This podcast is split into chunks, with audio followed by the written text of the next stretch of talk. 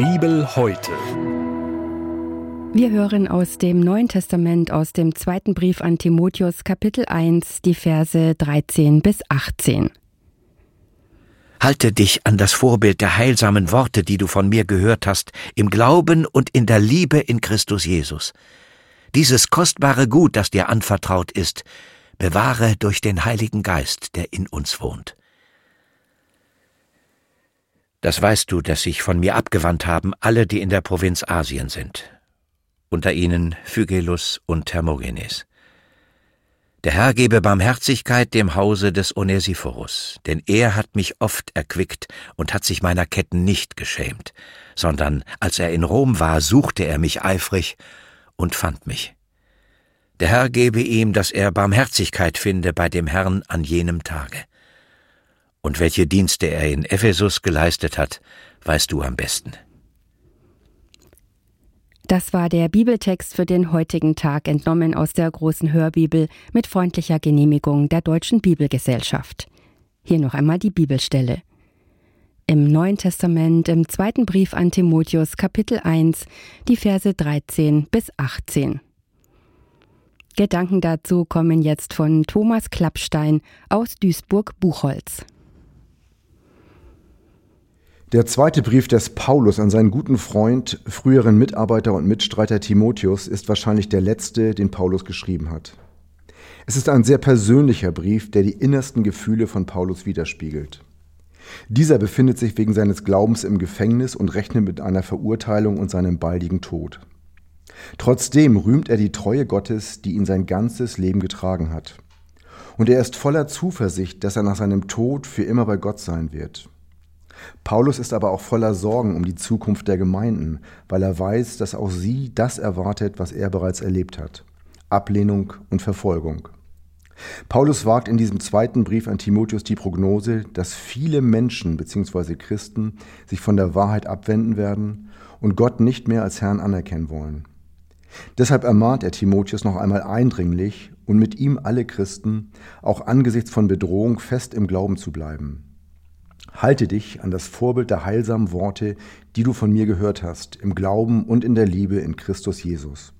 So ein Originalsatz von Paulus in diesen Anfangszeilen des neutestamentlichen zweiten Timotheusbriefes. Denn Jesus Christus ist der Herr über alle Mächte und Gewalten. Er, Christus, hat dem Tode die Macht genommen und Leben, unvergänglich und ewig, ans Licht gebracht, bemerkt Paulus kurz davor. Standhaft bleiben, Haltung bewahren vermittelt viel von der Haltung des Apostels Paulus. Szenenwechsel. In einem Athener Gefängnis Jahrhunderte zuvor stehen Freunde um den zum Tode verurteilten 70-jährigen Sokrates. Da werden seine weinende Ehefrau und seine drei Kinder hereingeführt. Er lässt sie wegschaffen, weil er ihr Heulen und Klagen nicht ertragen kann und will. Wusstet ihr nicht, sagt er seinen Freunden, als ich geboren wurde, ward mir das Sterben schon mitgegeben. Aber du stirbst unschuldig, sagten die Freunde. Sokrates kontert, wollt ihr lieber, ich würde schuldig sterben? Dann ließ er sich von seinem Henker noch Anweisungen geben, wie man sich am besten verhält, damit das Gift richtig wirkt, denn er sollte durch einen Gifttrunk hingerichtet werden. Daraufhin leerte er mit heiterer Miene den Giftbecher, so ist es überliefert, und starb. So überlegen und sicher können Menschen mit dem Tod fertig werden.